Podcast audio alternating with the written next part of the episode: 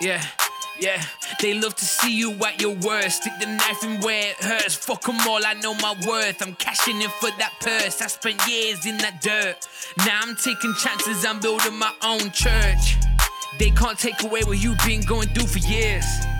But I'm back in this bitch, overcoming these fears. No hip, hip. Buenas noches Londres, buenos días Honolulu, sean bienvenidas y bienvenidos a su nuevo podcast favorito de fútbol americano, Landry Silhouette o La Silueta de Landry. Todos los miércoles sin falta por Spotify, Red Circle, Apple Podcast y YouTube. Claro, estamos en todas las plataformas, así que no tienen excusa para no escucharme a mí ni al Dewey. Pues como siempre, les habla su host, Rafa Salazar, siempre sobrio y con los mismos ojazos, deseándoles un grandioso y claro, encerrado día. Muchas gracias por seguir sintonizando el podcast, les envío un abrazo virtual a todos los escuchantes y a todos los que siguen promocionando el podcast. Eh, virtual porque hashtag Susana Distancia y porque espero que sigan encerrados en sus casitas mientras la pandemia eh, sigue arrasando con medio mundo. Y pues vamos a empezar hablando brevemente sobre lo que ha sucedido durante la semana en nuestra querida NFL. Eh, algo pues nada más así para, para que no se sientan tan mal, pues no, no solo ustedes son los que han estado encerrados, sino también nuestros queridos jugadores favoritos de fútbol americano. Pero la única diferencia es que ellos están en una piscina llena de dinero. Pues como han visto en los posts en nuestras redes sociales, si no las siguen, síganlas. Jugadores como Chris Jones, Miles Garrett y Derrick Henry consiguieron extensiones millonarias. No fue la monstruosidad que obviamente consiguió Patrick Mahomes o como lo conocen allá en Estados Unidos, el intérprete de la rana Kermit. Pero aún así fue algo que les garantizó una buena estabilidad durante la cuarentena y a largo plazo. Pero pues no, no todos consiguieron extensiones. Jugadores que se les impuso la etiqueta de jugador franquicia, como mi queridísimo Dak Prescott, AJ Green, Shaquille Barrett, Yannick Ngakwe y entre otros jugadores, pues se quedaron viendo a los recién extendidos con la misma mirada que tú hacías cuando a tu hermano o a tu hermana le daban un mejor regalo de Navidad que a ti. Y pues también en la semana eh, la NFL, pues como la 4T aquí en nuestro queridísimo México, demostró su pésima planeación esto debido a que se tardaron muchísimo en dar un comunicado sobre las medidas que implementarán ante el problema de, esta pandemia y que prácticamente se constituye por darle, por hacerles más bien continuos exámenes a los jugadores hasta ver que la tasa de resultados positivos del mismo equipo logre ser de menos del 5% y de ahí evaluar los siguientes pasos para proseguir con la temporada.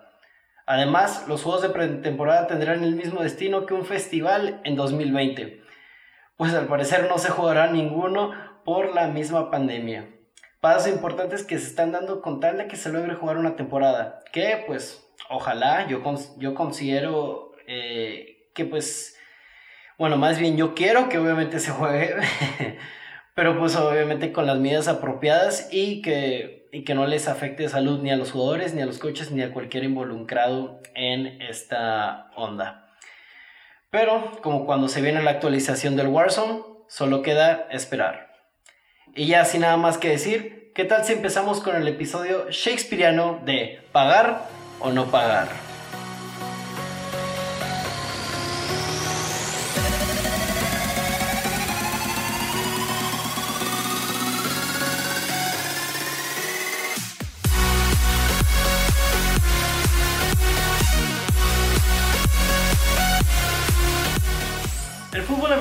como cualquier otro deporte, pues es un negocio, raza. Eh, le pagas a tus superestrellas un dineral y dejas ir a aquellos que piensas que no te aporten nada al equipo. Haz de cuenta un fútbol soccer, pero con un presupuesto limitado y mayor lealtad al equipo. Aquí no importa si eres el dueño más o menos rico, porque pues no hay ningún dueño pobre. Debido a que todos están sujetos al famoso salary cap o tope salarial. Esto ayuda a que los equipos no puedan firmar a cualquier, a cualquier jugador estrella o superestrella, como le quieran decir, y fomenta la competencia en la misma liga.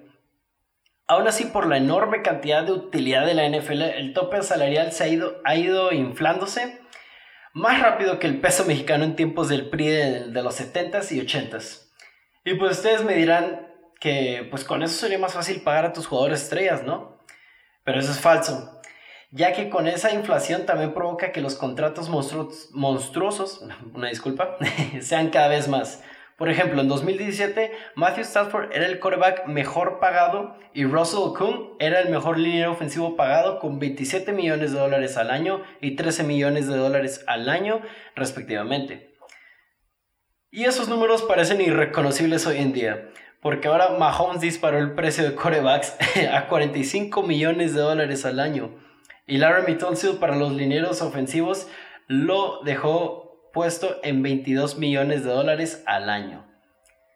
Y pues viendo estos ejemplos podemos ver cómo todos estos, cómo todos estos jugadores, excepto pues Mahomes, no son o no eran los mejores en su posición en, ya sea en 2020 o en 2017. Entonces, ¿por qué rayos le van a dar una extensión de ese tamaño pues, a alguien que no es el número uno en su posición? Pues porque así lo dicta nuestro querido mercado de la NFL. En el mercado de la NFL, pues la base para el siguiente contrato de un jugador de una posición específica es sobre el salario anual del mejor pagado de su misma posición en ese momento. Claro, si hay una superestrella como Mahomes, pues va a tomar tiempo para que rebasen ese precio. Pero va a pasar debido a que muchas veces pues no te pagan por ser el mejor. Te pagan porque eres una estrella del equipo y ese nuevo salario se convertirá en la nueva base del mercado de dicha posición. Tomemos de ejemplo el mercado de los linieros defensivos. Eh, por ejemplo, cuando Von Miller pues, se le hizo el ala defensiva mejor pagada en 2016. Y hasta 2018, este, Khalil Mack superó eso. Y pues recientemente Miles Garrett ya lo superó.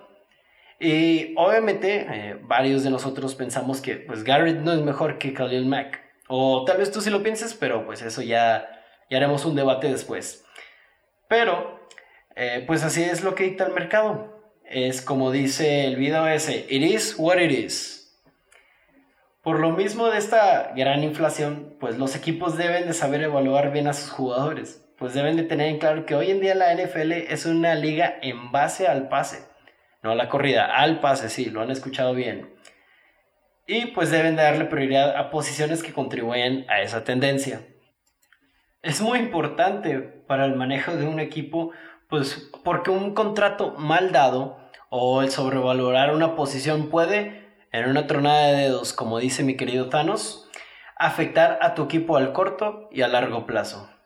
Y pues ya dándoles así una explicación chida como el famoso profesor Julio acerca del mercado de la NFL, pues el tema de esta semana será sobre cómo yo pienso que los equipos evalúan a cuatro posiciones en específico del fútbol americano, que pues obviamente yo elegí. Y los vamos a revelar más tarde porque pues como mamador del suspenso, pues eh, no se los voy a revelar en este momento.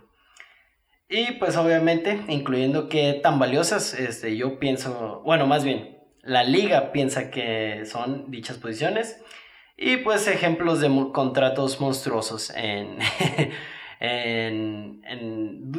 durante la mención de estas posiciones. Perdón, me trabé los nervios otra vez.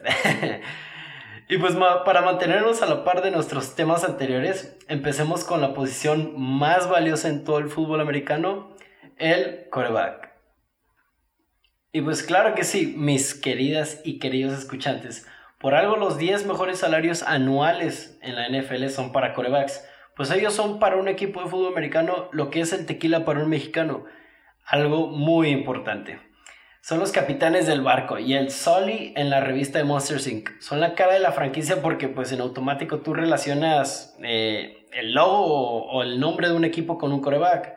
a Joe Montana con los Niners, a Troy Aikman con los Cowboys y a Peyton Manning con los Colts, o si eres más generación Z, con los Broncos. Y pues obvio, no todos los quarterbacks en la liga son buenos y eso provoca que lleguen a tener pésimas temporadas.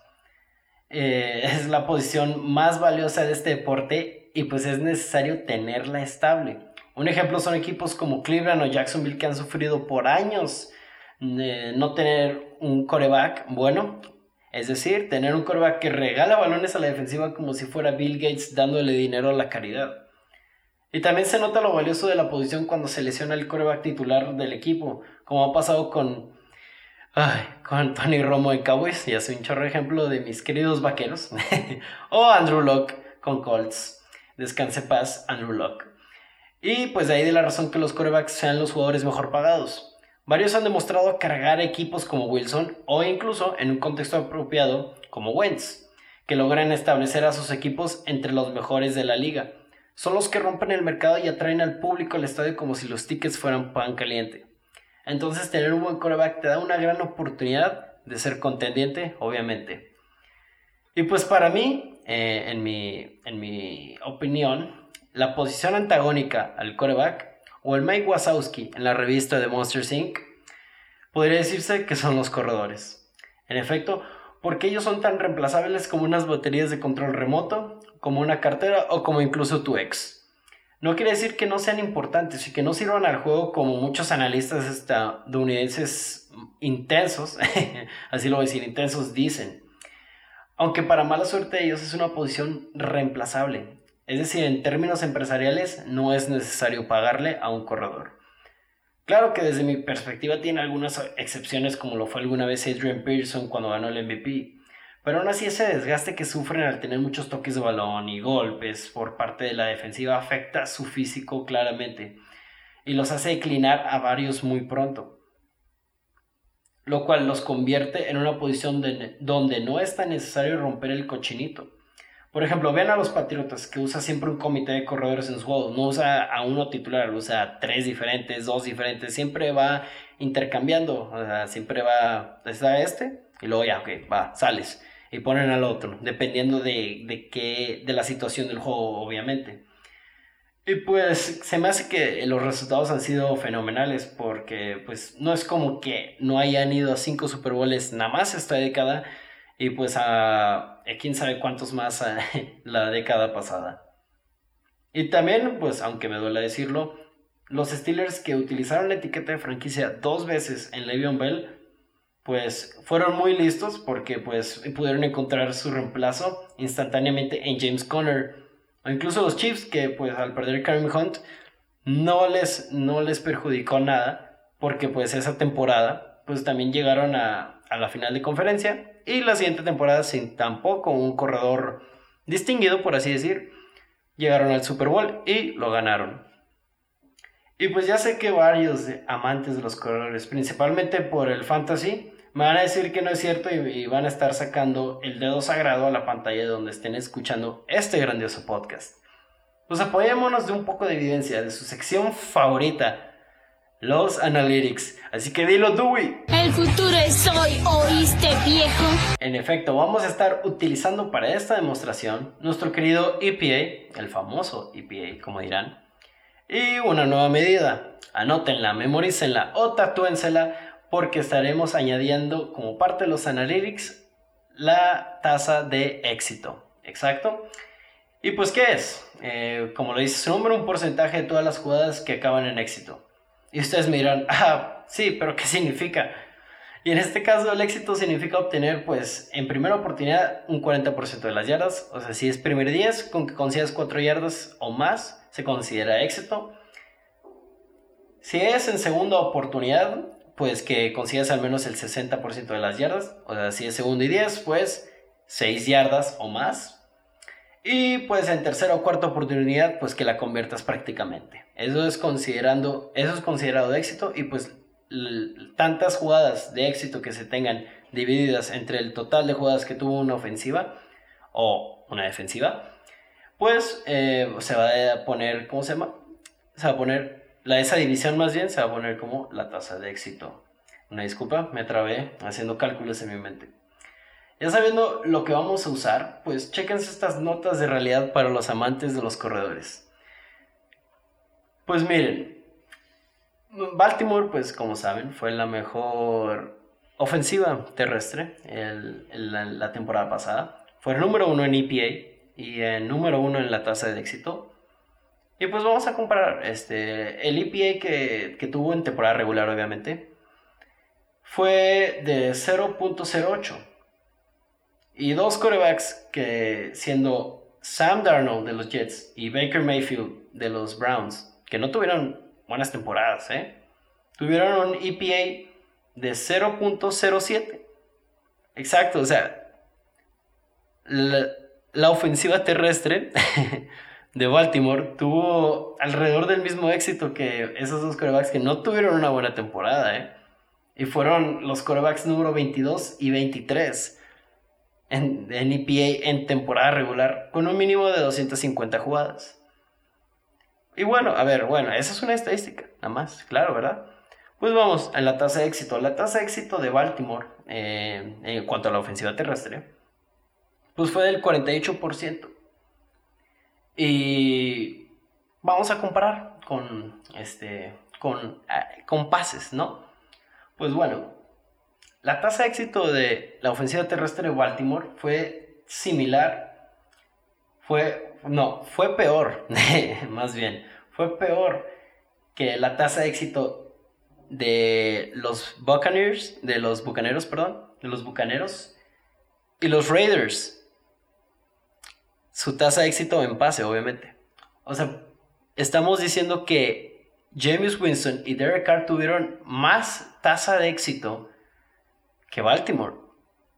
Que la ofensiva terrestre de Baltimore, obviamente. No, si fuera toda la ofensiva ahí sería diferente. Y pues, ¿qué ofensivas por pase quedaron similares aquí a Baltimore? Pues bueno, nada más y nada más que menos que los Delfines de Miami y los Rams. Exacto, los Rams y los Dolphins quedaron iguales o similares a la ofensiva terrestre de Baltimore. O sea, Fitzpatrick y Goff. Nada más para que vean. Y también me di cuenta que en el EPA terrestre de, de Baltimore fue el de la ofensiva terrestre de Baltimore fue el único positivo, el único que no era negativo. Y pues yo pienso que ese es un poco, pues, de la culpa, sí, de la gran culpa de Lamar Jackson, ¿no? Digo, pues Lamar Jackson, que tuvo casi mil yardas, no, no, ahorita no me acuerdo muy bien, pero pues tuvo una temporada espectacular tanto aéreo como, eh, como en vía terrestre.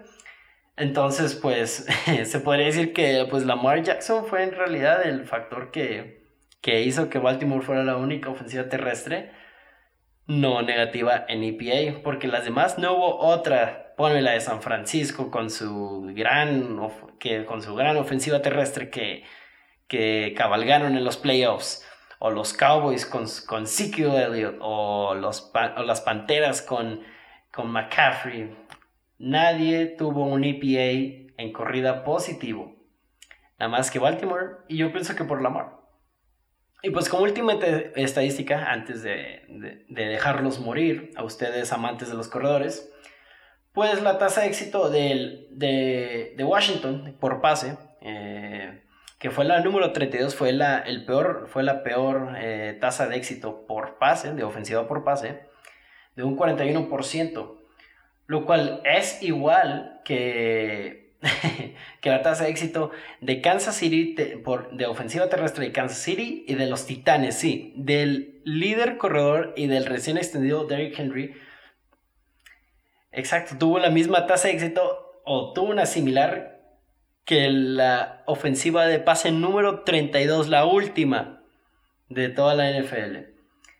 Y esa ofensiva también por pase de, de Washington tuvo una mayor tasa de éxito que Seattle, y que las ofensivas terrestres siguientes de Seattle, de los gigantes y de San Francisco. Exacto, sí, lo que vieron, lo que vieron.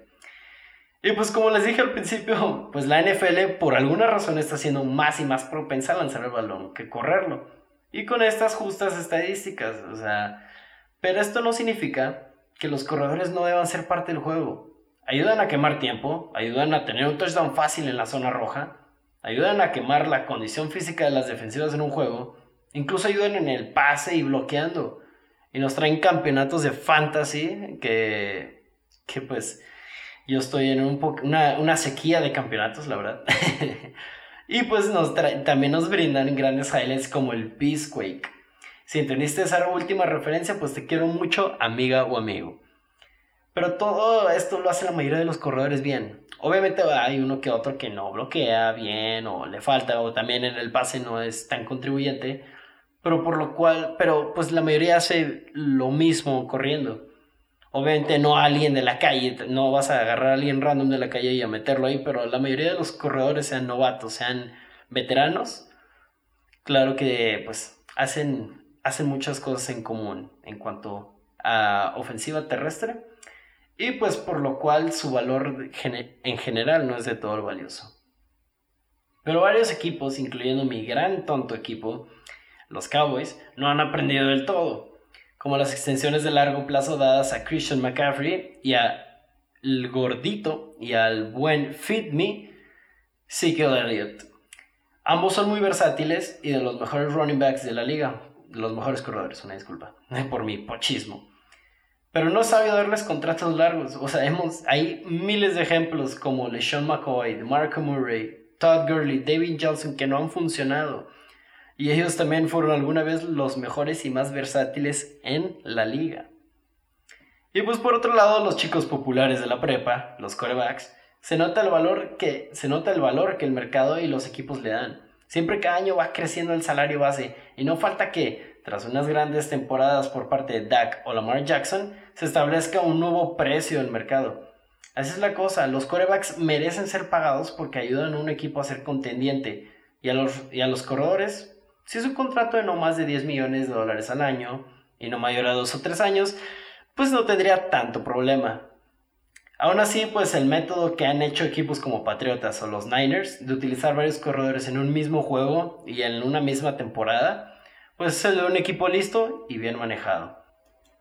Los corredores importan en su cierta manera, pero pues no deben de ser sobrevalorados.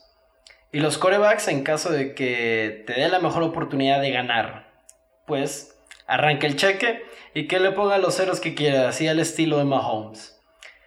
Y pues Racita, antes de pasar a las dos posiciones restantes y al nuevo segmento que tanto les prometí, pues vamos a una pequeña pausa para hacer refill al agua, al snack o al whisky, dependiendo de tu nivel de alcoholismo. Y pues los espero.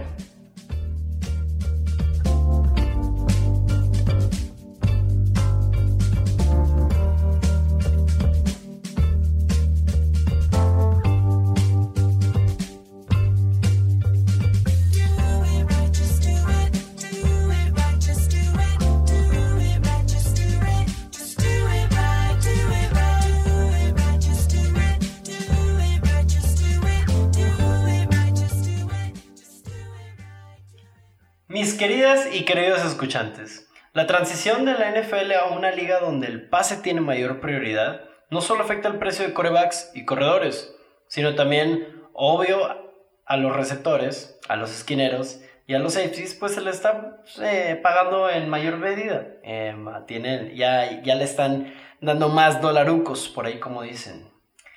Pero la realidad es que en las trincheras de guerra es donde se le está pagando una mayor fortuna. En efecto, banda, estoy hablando de los famosos e infravalorados gordos. No, se crean, no se crean. De los linieros ofensivos y defensivos. La protección de un buen liniero ofensivo ayuda en parte a su quarterback pues, a ganar más tiempo para completar con mayor efectividad las jugadas. Y una buena presión de un liniero defensivo logra quitar la presión de su secundaria y aumentar el riesgo de pérdidas de balón de un quarterback. Ambas posiciones hacen el trabajo sucio y se les recompensa debidamente, pues ya que solo están detrás de Corva como las posiciones mejor pagadas. Ambas son muy valiosas en la NFL hoy en día, pero a la hora de evaluar, especialmente en la agencia libre, pues existe una pequeña diferencia entre ambas. Pero ¿qué tal si vamos primero con mis queridos linieros defensivos? Que para mí en general son bien evaluados. Porque para los corebacks son los monstruos en tu closet. Son el Mike Myers cazándote en Halloween. Y son aquel mi Ray fastidiándote que pagues tu parte en la mesa más cara del antro. Cuando solo tienes dinero para el Uber.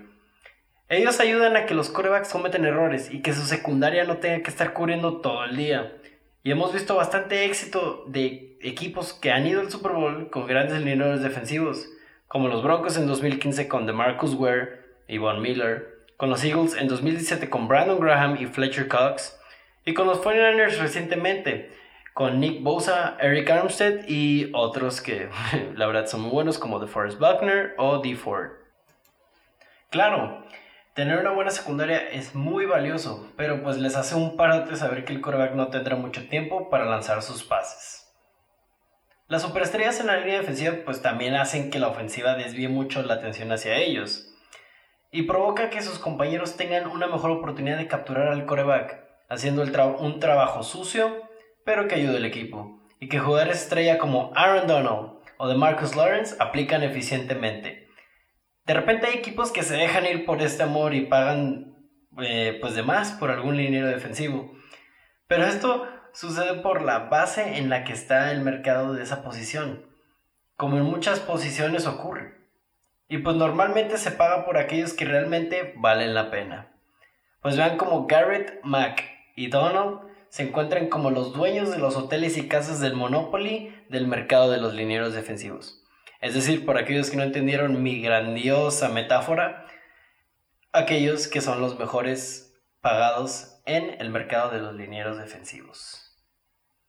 Y ahora, mis queridas siloteras y mis queridos siloteros, son hombres que creó Lulu, ¿eh? De verdad, shout out a mi queridísima y hermosa novia. Daremos un cambio de posición para centrarnos en los linieros ofensivos, posición que pienso que es igual de valiosa que la trinchera contraria. Pero normalmente esta a esta trinchera, ya me trabé, se le sobrevalora mucho, especialmente en la agencia libre.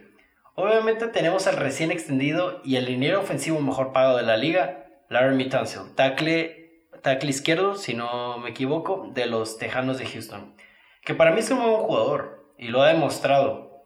Pero es muy apenas en mis ojos un top 5 tackle ofensivo. Y pues imagínate ser el mejor liniero ofensivo pagado. O sea, no lo es. Pero pues claro, este, ustedes me van a recordar que me contradigo en este momento por lo que he dicho en este episodio sobre el precio base del mercado y etcétera, etcétera, etcétera. Y pues sí, se las voy a pasar aquí. Claro, porque pues entonces es joven y va en ascenso, o sea, concuerda con muchos otros otras situaciones. Aunque pues no es el único ejemplo. Hace un año el mejor tackle pagado era Trent Brown. los Reyes le dieron un contratazo después de solamente una buena temporada con los Patriotas. Una. Incluso hace dos años, Nate Solder se convirtió en el mejor liniero ofensivo pagado por los gigantes y no ha mantenido tan buen nivel con ellos. Eh. La verdad, yo he visto cómo linieros de Dallas le han ganado que no se llaman de Marcus Lawrence.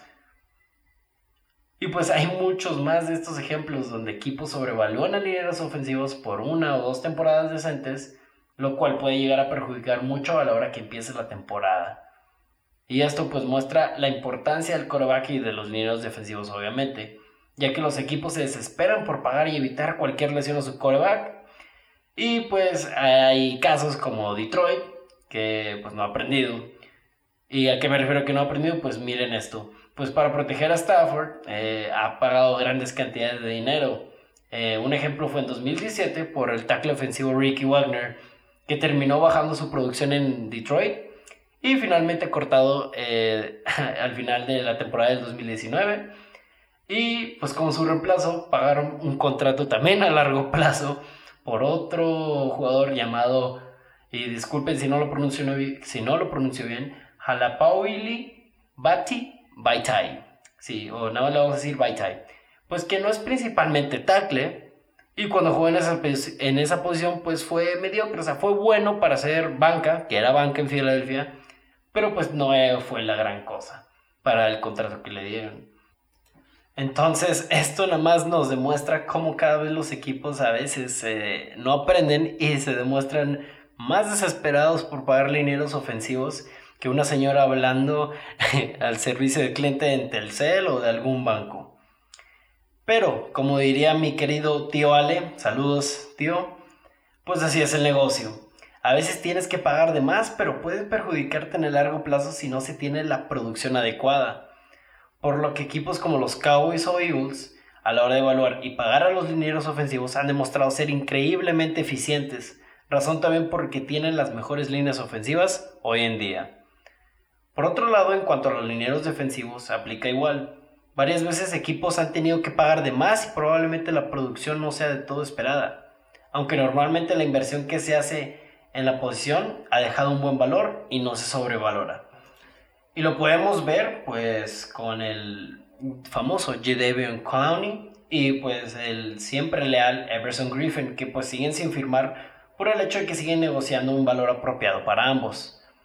Y en el caso de los linieros ofensivos, pues hasta Eric Flowers, que en Nueva York fue una burla por ser una, un pick de la primera ronda por parte de los gigantes mal gastado, fue pagado por Miami en marzo del 2020.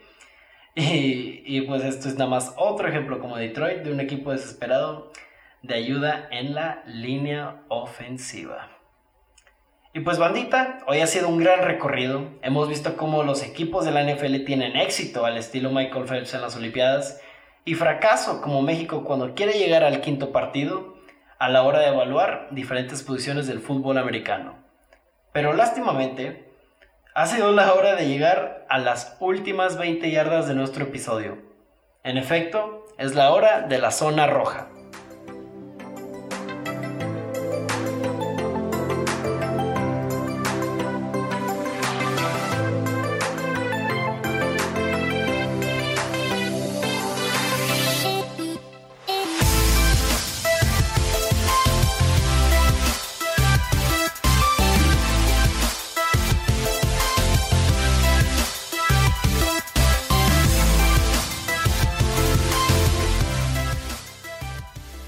Silueteras y silueteros. Hoy han visto la importancia de un coreback, lo reemplazable que son los corredores, lo desequilibrantes que son los lineros defensivos y lo mucho que necesito practicar para ser un linero ofensivo para que me sobrevaloren y me den un cheque bien gordo como su servidor. Es decir, en mi perspectiva, los corebacks y los linieros defensivos los evalúan casi siempre en la forma adecuada, pues son las posiciones más importantes en la NFL hoy en día y en el caso de los linieros ofensivos, también son muy valiosos. Eso queda clarísimo. Pero muchas veces, al igual que nuestros queridos corredores, son sobrevaluados. Entonces da como, da como resultado darles grandes cantidades de dinero a linieros ofensivos promedio, como lo ha hecho Detroit o recientemente Miami varias veces.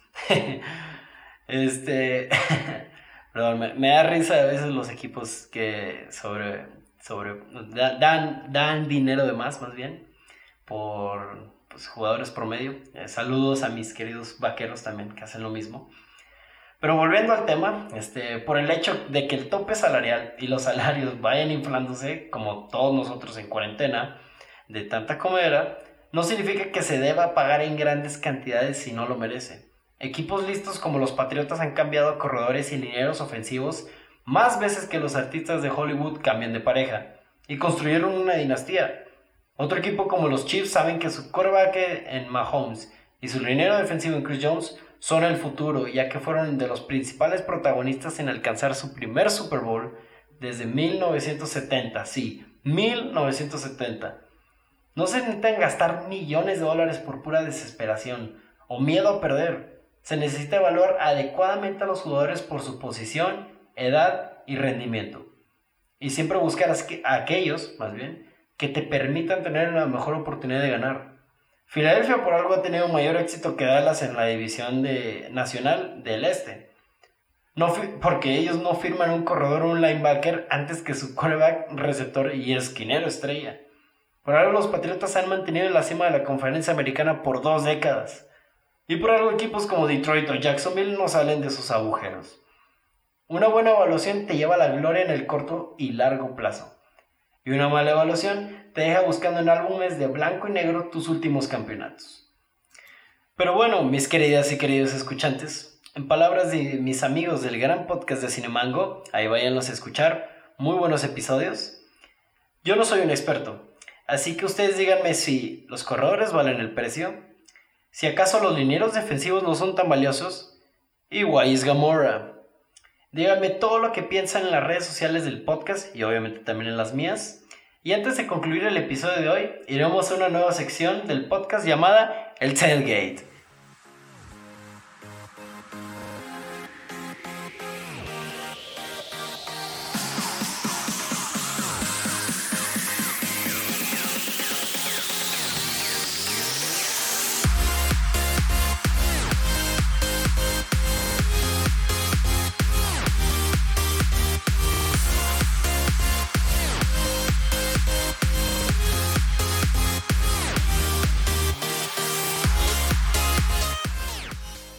Claro que sí, raza, festejen porque lo prometido es deuda. Y pues prácticamente el tailgate, pues de qué se va a tratar. Eh, pues va a ser una dinámica que haré un día antes de grabar un episodio. Eh, les pondré en Instagram y creo que en Facebook también, si no se me pasa. Alguna pregunta que contesten para ponerlos en el show y darles un shout out o incluso de repente para que me hagan una pregunta y yo la respondo con la mayor sinceridad del mundo. Nada más para aclarar que es mi primera vez viendo sus respuestas, así que sin perder más tiempo, empecemos la primera dinámica del tailgate. ¡Sí! Y pues, después de hacer referencia a mi querido bicho, pues vamos a las respuestas acá de, que dejaron. Eh, aquí en Facebook, pues mi querido primo Carlitos, un shout out a él. Eh, que jugó americano, ahí, este, entonces él, él sabe qué onda. Pues me dijo, bueno, la pregunta del día, nada más para que sepan, es que ya, ya estaba rollándome a, decir sus respuestas, era pues, ¿cuál era tu juego favorito de, que has visto de la NFL? Carlitos aquí dice que los, el juego, puso dos juegos, de hecho, puso los Rams contra los Chiefs, muy buen juego, muy buen juego.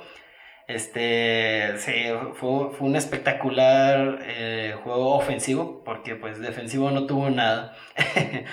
Eh, también pues, este, también puso el Super Bowl de Atlanta y Patriotas y sí, muy bueno. Ahorita, ahorita voy a checar las demás respuestas a ver si no se repite una, pero dos muy buenos juegos.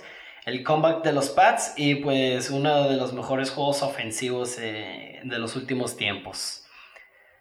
Eh, pues bueno, un shout out a Carlitos. Eh, también aquí puso saludos a Solesi, eh, que puso, que vio en vivo, de hecho, el campeonato de la conferencia nacional en 2014, Packers contra Seattle. Y ese fue un juegazo. Yo creo que, ay, top 5 de mis juegos personalmente, ese, ese regreso de Seattle. digo, Solesi es Packer, pero muy buen juego, muy buen juego.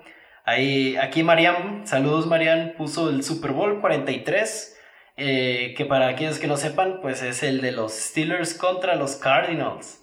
Sí, ese, pues aunque obviamente no soy Steeler, eh, fue un juego así de, que, no solo ofensivo, porque pues tuvo la intercepción, el regreso de intercepción de, Harrison, si no me equivoco, que estuvo espectacular. Eh, sí, muy buenos. Aquí Lalo y Narres, Monarres más bien, este, eh, un shout out a los dos. Pusieron el Super Bowl de Eagles contra Patriotas. Ese es un juegazo. De hecho, ahí yo, por ser cowboy, digo, no quería que los Patriotas rebasaran a los Cowboys en Super Bowls, que pues terminaron haciendo eso. Y pues tampoco quería ver a los Eagles ganar, entonces pues sí, la sufrí ahí bastantillo. Pero muy buen juego, la verdad, espectacular también Tom, el Tom Brady que sí carga de equipos. Y a, saludos a Rubén y su nuevo negocio, que ahí pues si me siguen pues pueden checar eh, cuál es. Eh, ahí pues anda, anda dándole a los postres mi querido Rufus. Y pues él dice que el Super Bowl de Seattle y los Patriotas, en donde fue la intercepción de último minuto.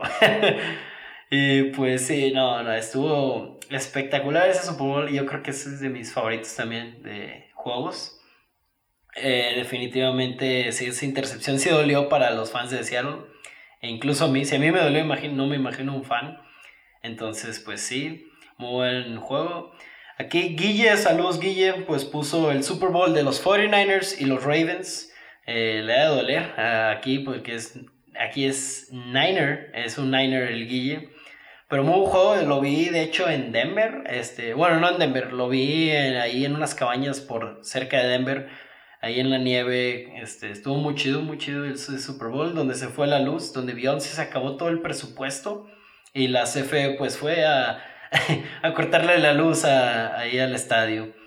Eh, aquí Amadeo, saludos, pues puso Steelers contra Patriotas eh, en el 2018. Eh, creo que ese fue el juego. Me acuerdo mucho de ese juego por la intercepción de Joe Hayden, que espectacular intercepción en jugada. Ahora, con dos patriotas, entre dos patriotas, no, buenísima, buenísima. Este, ganaron los Steelers, pero, pero estuvo, estuvo muy bueno ese juego. Otros dos, Buga y Santi, que aquí pues saludos. eh, mencionan el Super Bowl de, de, Atlanta y los Patriotas. Y pues la historia de cuando yo lo vi, pues yo lo estaba viendo con varios compas. Ahí saludos Escalante, JP, Eric y cualquiera que se me esté olvidando. y pues estábamos ahí, este, también estaban otras, otras amigas.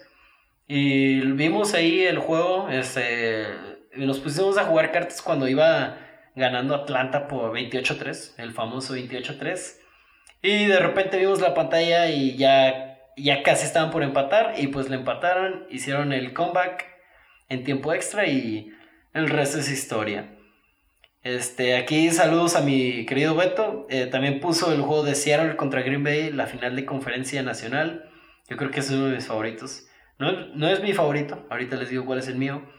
Aquí, eh, aquí, aquí también pues pone Cortázar, saludos. eh, el juego de los Chiefs y Rams este, de la temporada antepasada. Eh, Barrón, otra vez con el comeback de los Patriotas en Super Bowl contra los Falcons. Eh, mi querida Lulu, saludos. eh, puso el Super Bowl que vio conmigo porque no ha visto muchos juegos.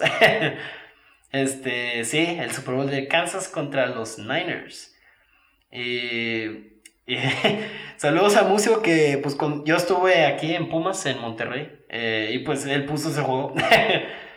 este, Dios, eh, Dante, saludos. eh, puso también el juego de, de los Patriotas contra los Eagles. Es muy buen juego. Sí, el de Patriotas Eagles que dijeron también Lalo y Monarres. Este, Leo que puso que su, que su montaña, fue una montaña rusa de emociones, el Patriotas contra Atlanta es un juego de, por ¿cómo se llama? Es, fan de los Patriotas, este Leo, juego. Y también este, saludos a Andrés, Andrés Villarreal, para que sepan cuál es. Eh, que también puso ese Super Bowl, pero porque Falcons perdió. Eh, saludos a mi prima Dani, este, que aquí también puso pues cualquier Super Bowl con Beyoncé. o sea, creo que, no me acuerdo el segundo, el que fue, creo que fue Denver contra Carolina. Pero pues sí, eh, ya hablamos del primero que, que se acabó la luz. Y pues saludos también al carnal de, de Andrés Palomares, de, eh, que, se, llama Emilio. Un saludo. Este, también pues ahí eh, puso pues el Steelers contra Dallas. Muy buen juego, muy buen juego. Y de hecho iba, yo tenía en mente poner ese mi favorito, pero en realidad mi favorito es Dallas contra Denver. Ese es muy buen, muy buen. eh, es- por si no saben, ese juego fue en el 2013 y también fue uno similar o casi similar a, al de Rams Chiefs, un 50 y cacho, 40 y algo, no, no me acuerdo, pero fue un juego espectacular. Dios, Romo hizo de todo, pero pues la defensiva históricamente mala que traía Dallas, pues se hizo efecto ese- esa vez. Pero sí, pues muchas gracias ahí por sus respuestas. Eh, eh, ahí por el shout out, este, pues ya saben, y pues les voy a dar ahí follow back a todos los que respondieron. Y pues, eh, pues unas sinceras gracias por eh, participar en esta dinámica y pues va a haber una cada episodio, entonces pues prepárense. Eh, una disculpa, estoy aquí respirando. y pues, ¿cómo se llama? Y pues no me vayan a reclamar los que no puse o se confundieron o pusieron otra cosa, pero no se preocupen, ahí también este, les doy un follow por ahí. Este, y pues como, como era lo prometido era duda. Y pues bueno, ha sido tiempo de que termine el tailgate y que termine pues este episodio. Eh, pues siempre estén al tanto en nuestras redes sociales eh, de su nuevo podcast favorito de fútbol americano, Landry Silhouette o La Silueta de Landry. Sigan sintonizándonos al Dewey y a mí, así como nunca dejen de buscar actualizaciones del programa o de la comunidad de la NFL en nuestras cuentas, como ya lo venía diciendo antes. Sigan disfrutando sus familias, no hagan fiestas por favor, feliciten a los doctores en su comunidad por su gran trabajo y sobre todo no dejen de promocionar este podcast. Así que se despide su host, pero recordándoles como siempre que Josh Allen no es ni siquiera un top 15 coreback en esta liga. Hasta el próximo miércoles, banda. Talking familiar. How I be antisocial but making racks on social media. Yeah, I took a chance on this shit and got large from killing every medium. Yeah, I don't use Twitter no more. I be trapping out of my Expedia. Huh? Yeah, had to roll the dice and now I'm over the lights and now they always trying to top it. I've been over their advice. Now they know where I've been going. It's been over to the right. And if you really wanna look, I'll be the only one to sight. Facts stuck to the rest of my plan. I ain't no regular man. I got a hell of a brand. I'm getting up in the sky, but they leaving their head in the sand. Yeah, I roll the dice, see where life takes me. I've been feeling.